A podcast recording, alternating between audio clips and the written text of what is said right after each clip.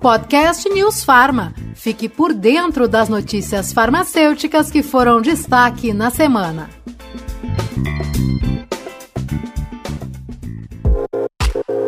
Olá, tudo bem? Seja muito bem-vindo, seja muito bem-vinda ao último podcast do mês de outubro.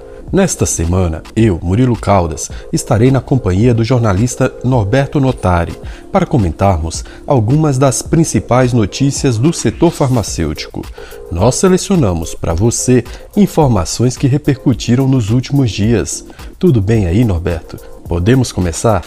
Olá, Murilo. Olá, ouvinte. Tudo ótimo. Vamos então ao nosso giro de notícias.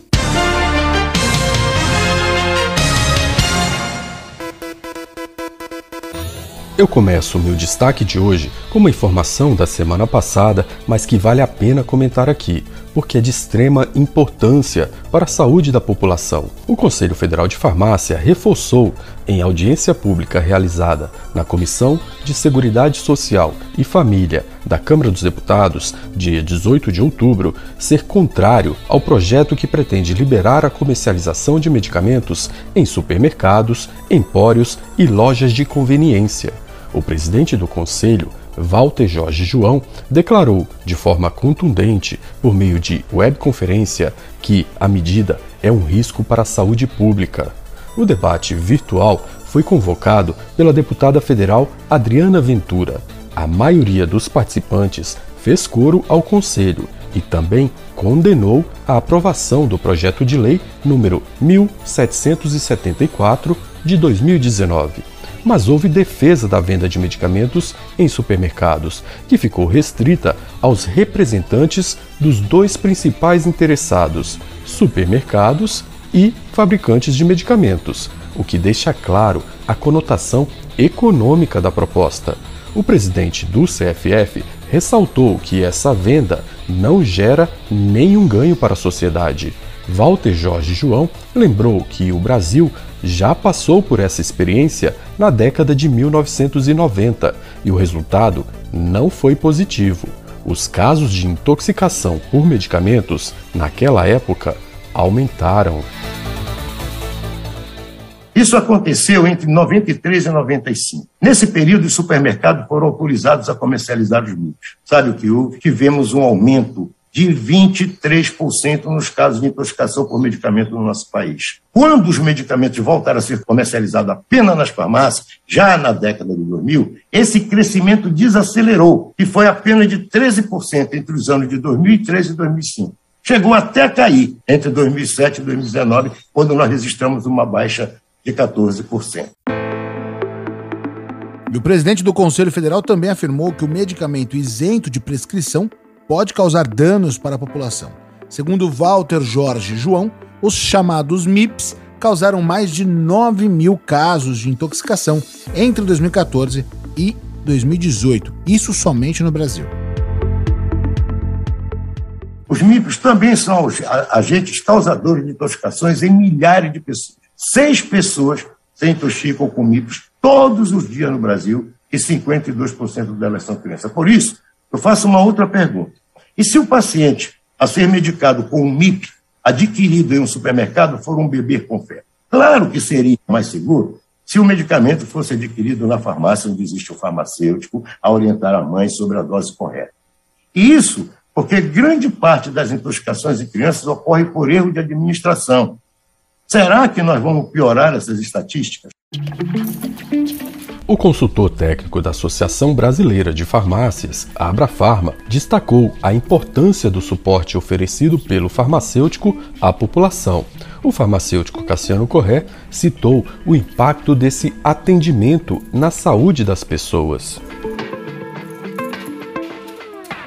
E a gente fez uma, uma pesquisa real, né, com com farmacêuticos das farmácias perguntando quantas vezes por dia eles são abordados para indicar produto para orientar com relação aos MIPs. Considerando o Brasil como um todo, a gente tem cada farmacêutico relatando na ordem de 10 atendimentos por dia e projetando isso para as farmácias, só para a gente ter uma ideia, são 198 milhões de atendimentos por ano. Praticamente é como se cada brasileiro, pelo menos uma vez por ano, passasse por uma orientação de um farmacêutico, uma farmácia relativa a um medicamento que está comprando por conta própria, um MIP, por exemplo. Deputado Zacarias Calil, do Democratas de Goiás, falou do alto custo para o sistema público de saúde como consequência do uso indevido de medicamentos. Segundo o estudo realizado na Universidade Federal do Rio Grande do Sul, estima-se que os danos mais graves relacionados aos medicamentos, sem contar problemas mais simples, custariam cerca de 60 bilhões de reais ao ano para o Sistema Único de Saúde. O maior gasto relacionado ao tratamento das reações adversas dos medicamentos, que significa 39%. As consequências da não adesão ao tratamento e uso de doses incorretas respondem, respectivamente, por 37% e 17% das despesas. Tá aí, para encerrar este assunto, Norberto, eu queria apenas lembrar que, como disse o presidente do Conselho Federal de Farmácia, essa comercialização já foi proposta por várias vezes desde 1995. Walter Jorge João disse que ela já foi debatida exaustivamente no Congresso Nacional, mas nunca prosperou. Também nessa semana, a Anvisa informou que a partir do dia 1 de novembro será implantado um novo fluxo para petições de aditamentos de processos de registro e pós-registro de medicamentos, insumos farmacêuticos ativos e de pesquisa clínica. De acordo com a agência sanitária, de 1 de novembro em diante, o protocolo deve ser feito pelo peticionamento eletrônico, via sistema Solicita, utilizando os códigos de assuntos listados no final. O objetivo da medida é dar mais agilidade a essas demandas, além de padronizar os procedimentos. Mais informações sobre o novo modelo, assim como os códigos dos assuntos que deverão ser peticionados neste novo fluxo, no site cff.org.br. Agora, o assunto é melatonina. A melatonina é utilizada como suplemento alimentar em diversos países e é muito consumida pela população que busca auxílio no chamado relógio biológico. Esse relógio biológico está relacionado com os nossos ciclos biológicos, como por exemplo a hora de dormir e de acordar. Eu conversei sobre a melatonina nesta semana com a farmacêutica Priscila De Juste. Ela é especialista nessa área de saúde alimentar desde 2007 e é membro do Grupo de Trabalho sobre Suplementos Alimentares do Conselho Federal de Farmácia. Ah, sim, eu li a matéria e fiz uma nota para a rádio sobre isso. E vi que a melatonina é um hormônio produzido naturalmente no cérebro humano e pode ser encontrado em pequenas concentrações em vários alimentos, como morango, cereja, uva, banana, abacaxi, tomate, cereais, vinhos, carnes, leite e outros. Pois é, a melatonina também pode ser produzida sinteticamente, viu? E isso pode oferecer benefícios para quem utiliza. Importante lembrar que, no Brasil, o uso da substância foi autorizado pela Anvisa como suplemento alimentar, como detalhou a farmacêutica Priscila De Juste. A Anvisa autorizou a melatonina numa dosagem baixa, que é de 0,5 21 miligramas para um grupo populacional acima dos 19. Então, em outros países, a dose utilizada ela varia, como suplemento alimentar de 1 miligrama, 3 miligramas, 5 miligramas, em dosagens de 10 ela é encontrada como medicamento. Então, nós temos é, estudos para dosagens acima da autorizada pela agência e como foi aprovada pela agência também como suplemento alimentar, é, foi feito de uma forma proativa pelo órgão no Brasil e foi avaliado a segurança e a eficácia do constituinte. A partir dessa decisão da Anvisa, a melatonina poderá estar disponível sem receita como um suplemento alimentar, uma categoria de produtos destinada à complementação da dieta de pessoas saudáveis, com substâncias presentes nos alimentos, incluindo nutrientes e substâncias bioativas, onde se enquadra a melatonina. Priscila De Juste afirma que a melatonina não pode ser utilizada por gestantes lactantes e que aquelas pessoas com alguma enfermidade ou que façam uso de medicamentos devem consultar um profissional habilitado, como médico ou farmacêutico, antes do consumo. Segundo a farmacêutica, a presença da substância pode representar uma mudança significativa para o mercado de suplementos alimentares. Com certeza, né, ela tem uma mudança significativa, pois devido ao interesse dos consumidores, do setor produtivo, no acesso também na oferta desses produtos, né, a Anvisa, de uma forma proativa, ela avaliou a segurança e a eficácia da melatonina e trouxe, né, essa inclusão na IN 102, que saiu agora em 15 de outubro de 2021. Esses suplementos podem ser comercializados em farmácias, lojas de suplementos e de produtos naturais. A orientação é que o uso seja feito sempre por indicação de um profissional habilitado, que pode ser um médico, farmacêutico ou nutricionista.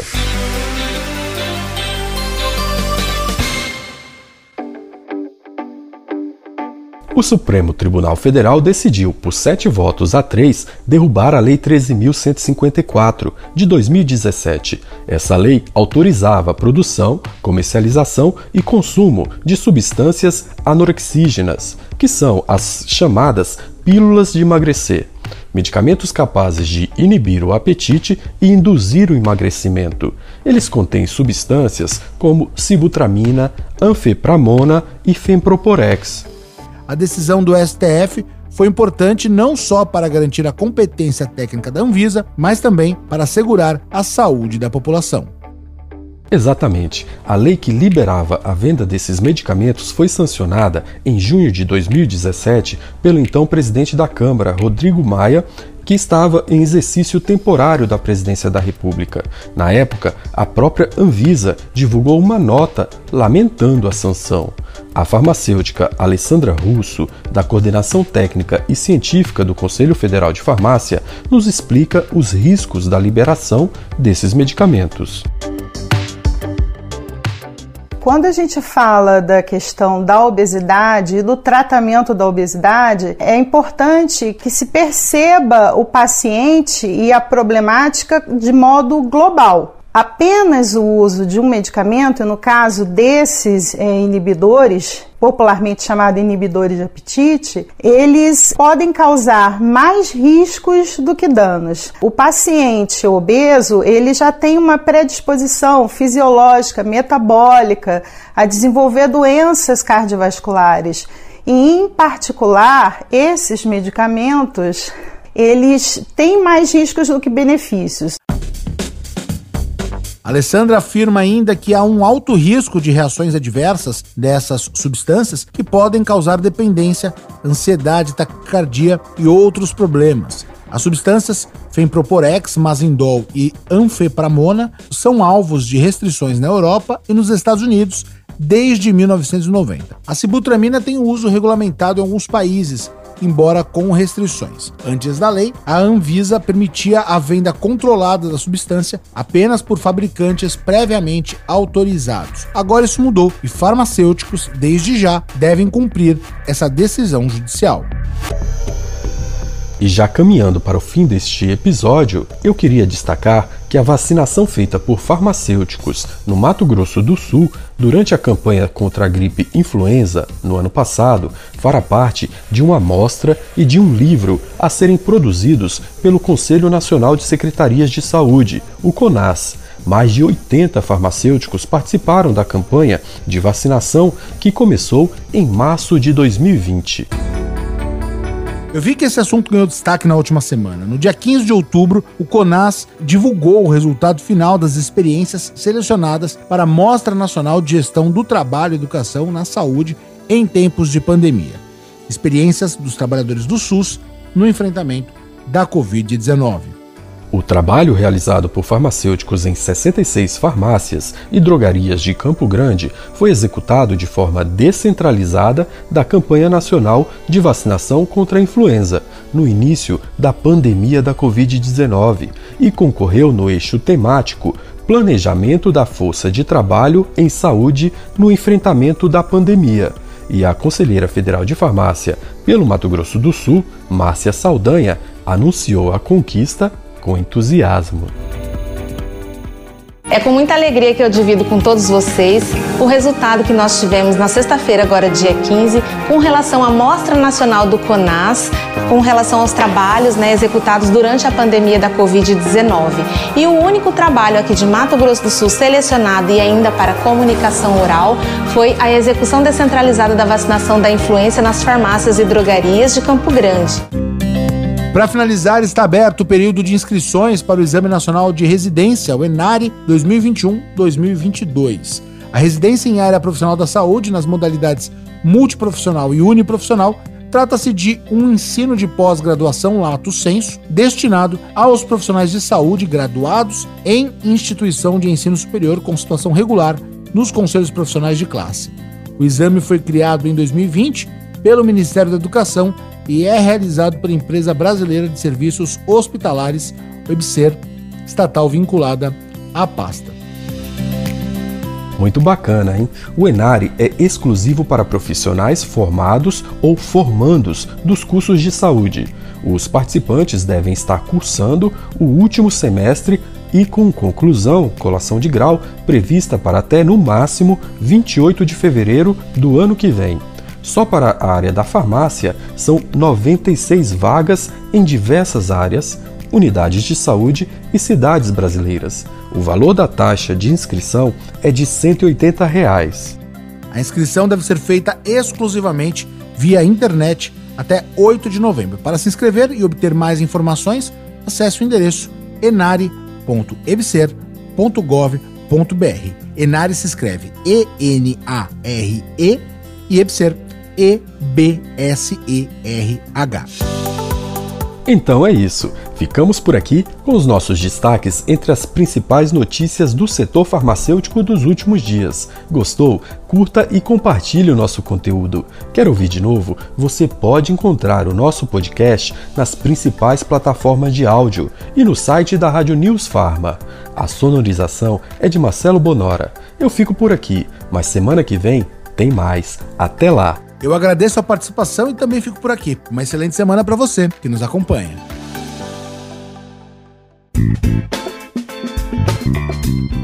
Podcast News Farma. Fique por dentro das notícias farmacêuticas que foram destaque na semana.